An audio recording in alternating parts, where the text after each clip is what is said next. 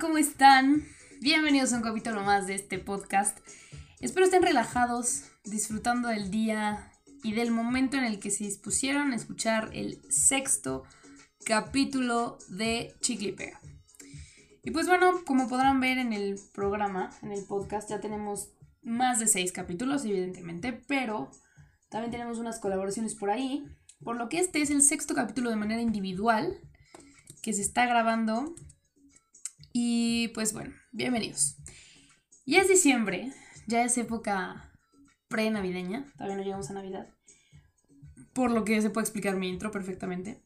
Así que, bueno, sin más, este mes es muy curioso en la vida de un estudiante universitario como yo. Es lo que estuve observando a lo largo de estas semanitas que estuve ausente porque pues tienes la presión de terminar un semestre y pues apurarte con todo lo que tienes pendiente en las últimas semanas. En fin, para fines de este capítulo, dividamos o segmentemos a los que escuchan en tres categorías. Preuniversidad, universidad y postuniversidad slash adulto godín. Y pues ya, ya veremos por qué a lo largo del episodio. Por si el título de este capítulo era o es complicado de descifrar, 2 más 1 es 3, por lo que me gustaría comentar el tema del estrés, precisamente. Cada quien tendrá su definición o significado del estrés, y es justo por eso que se presta para un tema de crítica social. En general todos nos hemos enfrentado al estrés. Unos le ponen nombre y apellido, culpan a una persona, culpan a una situación eh, que les genera esta situación de estrés. Y otros saben diferenciar su vida estresada de la no estresada. Y yo creo que ahí está lo interesante. Si no sabemos diferenciar nuestra actitud con y sin estrés, no podremos tener una buena relación con el estrés. Y a todo esto, ¿por qué deberíamos de tener una relación buena con el estrés? Bueno, Quiero aclarar que a partir de este punto voy a hablar de manera totalmente personal. Em, yo ya me presenté en el primer capítulo, saben perfecto que no soy una psicóloga, saben perfecto que no soy un coach motivacional ni nada, por lo que no los voy a em, echar como speech de cosas que pues, la verdad no, no sé, no manejo, entonces no son como tips para antiestrés o, o coaching para llevar un mejor estrés en tu vida, no, es simplemente como una observación que tuve. Así que bueno, sigamos. Considero en lo personal que el estrés y yo tenemos una relación de amor-odio. Es así como empecé esta reflexión. Y como toda relación, tiene sus altas y bajas, sus momentos buenos, sus momentos difíciles. Y las maneras en las que el estrés me trae en esta relación algo positivo sería que aporta a mi vida el hecho de que cuando me estreso, por ejemplo, soy más rápida. ¿Y cuántas veces no hemos dicho trabajo mejor bajo presión? Como un sinónimo de trabajo mejor estresada. Pero realmente no usamos la palabra trabajo mejor estresada, sino simplemente trabajo mejor bajo presión. Y yo la verdad soy una de esas personas. También conozco a gente que le estresa apretar todo para el último. Y esas personas normalmente se estresan al momento de la planeación. Pero cuando ejecutan, lo hacen con el tiempo súper respetado Mientras que, bueno, estas personas que planean y se estresan planeando, justo eso, justo llevan su estrés al momento de decir, tengo que hacer esto, esto, esto, al momento de que hacen una lista, de que llevan una agenda, y, se estresan más bien al momento de cumplir los tiempos exactos. Y estamos las otras personas que dejamos al último todo porque pues la presión nos ayuda, ¿no? Mientras que las personas que trabajan bajo presión se estresan únicamente al final si en el Inter no logran realizar sus pendientes, estas otras personas lo posponen porque saben que al final saldrá.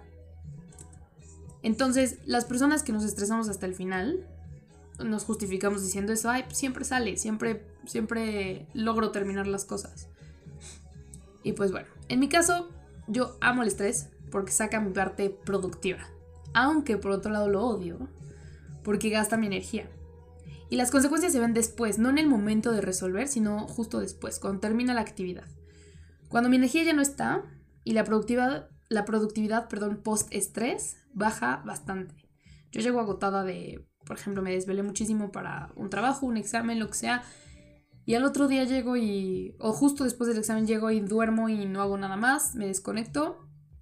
Y es cuando digo, chin, o sea, tanto estrés y presión de último momento me quita todo lo que puedo seguir haciendo después, porque todos somos productivos todos los días, solo que cada quien decide cómo ocupar su productividad. Y pues es como justo si la productividad de los días siguientes la consumiera yo al momento de resolver ese pendiente. Es por eso que no he logrado mantener mi relación del estrés o con el estrés del todo sana, por así decirlo. Siento que el primer paso fue o es identificar en qué situaciones te estresas y cómo es que reflejas el estrés. Un foco rojo, muy rojo diría yo, es que el reflejo del estrés se vea perjudicando a terceros. ¿Y a qué me refiero? A que cuando te estresas dañes relaciones con otras personas, las involucres o simplemente te desquites con ellas. O sea, gente que no te hizo nada, y a todos nos ha pasado. O sea, es ahí cuando llega este foquito rojo y te dice, a ver, bájale dos a tu estrés, tampoco es para tanto. Porque te desquitas con una mala contestación, te desquitas con una actitud negativa, te desquitas, eh, pues contestando en general mal ante o respondiendo mal ante circunstancias totalmente ajenas a tu problema. Pero pues sí, ese es como el foco rojo de donde dices, ok, ya reflejar el estrés así no es lo mejor, no es lo óptimo. Y el chiste es, pues bueno, diferenciarlo. Lo malo de esta relación con el estrés es que no podemos acabar con ella de la noche a la mañana, como si fuera un ex más y ya. Em, realmente es muy difícil deslindarte de eso. Es simplemente intentar y aprender a llevarte bien. Ahora, la división del principio, que les comentaba de segmentar en tres categorías a las personas, es para comprender que cada etapa de nuestra vida, el estrés va avanzando con nuestro crecimiento personal. Las personas en la tercera categoría eh, los adultos godines o simplemente post universidad que minimizan el estrés pre y durante la universidad están comparando peras con manzanas, realmente no se están midiendo de manera igual. No podemos comparar las mismas situaciones, claramente el adulto godín tiene presiones grandes en las que tal vez su estrés se llame mantener una familia o entregar el proyecto para no perder un trabajo. En el caso de los universitarios, la segunda definición sería no perder la beca, a lo mejor pasar la materia, hacer que tu equipo haga su parte del trabajo. Y antes de eso, antes de entrar a la universidad, podría ser entregar trabajos en la escuela, no mancharnos el uniforme de la escuela, acabar la tarea antes de que empiece tu serie en la televisión. Y así nos podríamos ir a más atrás, a cuando éramos muy chiquitos, tal vez no sabíamos lo que era un estrés, pero sí nos, nos frustrábamos por ciertas situaciones, por ciertas cosas que a los niños les molestan. Hoy en día es cada vez más, yo siento que son más irritables, pero bueno, no es el tema. Y, y a todos en general nos tocará en su momento pasar por esas diferentes situaciones del estrés. Por eso, gente que ya pasó por los momentos de estrés que otros no, no salgan con comentarios, o sea, bueno, es un tip y como muy general, no salgan con comentarios como, estrésate por lo que realmente importa. Es como, bro, no seas nefasto. O sea, eso es lo que realmente está importando ahorita para un preuniversitario, para un universitario o para un godín. es por eso que dividí las tres categorías. En fin, déjenlos estresarse en ese momento. Y yo me siento identificada y yo también, esto es una autocrítica, porque yo también veo a mi, mi hermano, por ejemplo, que va en, prepa antes de la universidad, bueno, en general mi hermano no se estresa mucho, ¿no? Pero bueno, o sea, yo, yo lo veo y digo, ay, por Dios, o sea, ¿qué es lo que está haciendo?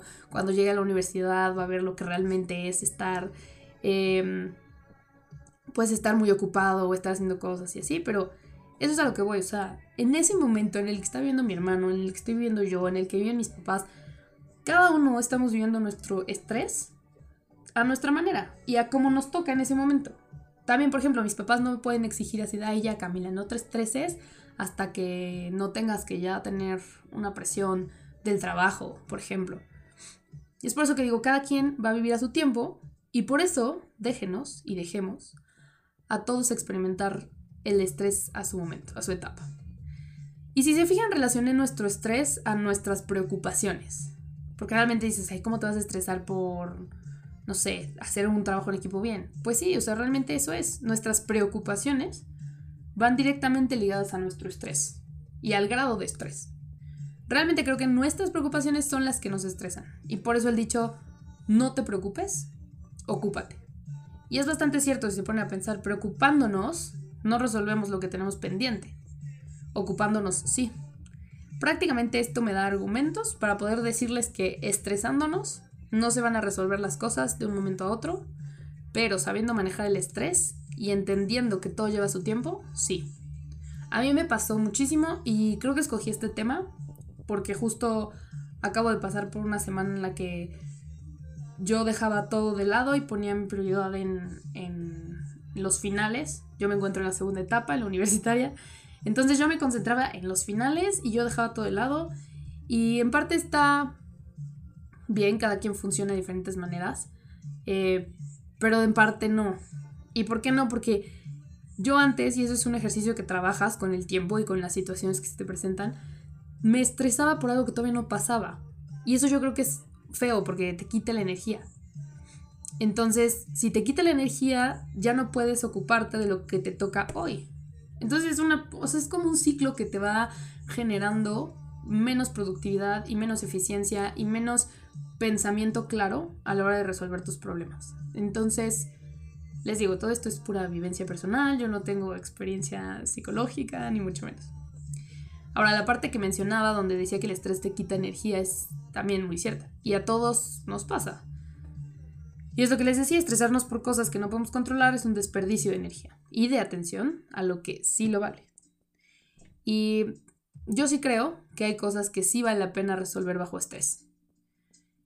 El estrés no es del todo malo, tampoco es del todo bueno. Es justo un balance mmm, intermedio, para unos un poquito más, para otros menos. Porque lo que aprendemos después de que te estresas, después de que pasa tu fase de estrés, son lecciones para el futuro que sí vale la pena experimentar. Por ejemplo, yo creo que el estrés te reta de manera personal, pone a prueba tu capacidad de reacción ante problemas y saca un lado tuyo que fortalece tu carácter. Creo que esto del carácter está científicamente comprobado. No me acuerdo si estaba en el sistema de salud de Reino Unido, una cosa así. Porque también leí un poquito. Yo dije, no todos mis argumentos van a ser eh, sacados de mi mente, porque les digo, yo solo estoy pura vivencia. Gente que también tuvo finales y demás me entenderá. Pero gente que está en etapas diferentes, pues tal vez no. Así que bueno, esto sí lo saqué de un. De un. que será un artículo que escribieron en BBC. Lo último, nada más. Lo de que el estrés saca el lado tuyo que fortalece el carácter. Y ojo, mi argumento es que estos beneficios, entre comillas, del estrés, se dan a partir de que distingues tu vida con y sin él. Si no sabes distinguirla, realmente no puedes sacar beneficios, no puedes sacarle la ventaja. Y si no puedes sacarle la ventaja, entonces es porque tienes una relación muy mala, muy tóxica, porque tóxica está, la palabra tóxica está de moda, entonces, muy tóxica con el estrés. Y también es válido, ¿no? No poder diferenciarla, no todos tenemos me incluyo, una habilidad para diferenciar a veces el estrés. Como los que dicen, bueno, estas personas que no saben diferenciar estrés es cuando, cuando dicen, ay, es que me la vivo estresada. No es real, no te la vives estresada o estresado. Es simplemente que no sabes distinguir tu vida con y sin estrés. O de plano no saben llevar la relación con el estrés en paz. No sé. En fin, la crítica aquí va hacia tres puntos. El primero, a los que no distinguen el estrés, porque no le pueden sacar ventaja de eso, y solo se dejan hundir en un vaso de agua. Realmente son personas que exageran un poquito mucho las cosas. Dos, los que perjudican a terceras personas porque solo transmiten mala vibra. Y tres, los que sí distinguen y por comodidad no se exigen más a sí mismos para formarse un mejor carácter. Los que saben perfectamente, yo soy así con estrés, yo soy así sin estrés, y aún así no saben aprovecharlo.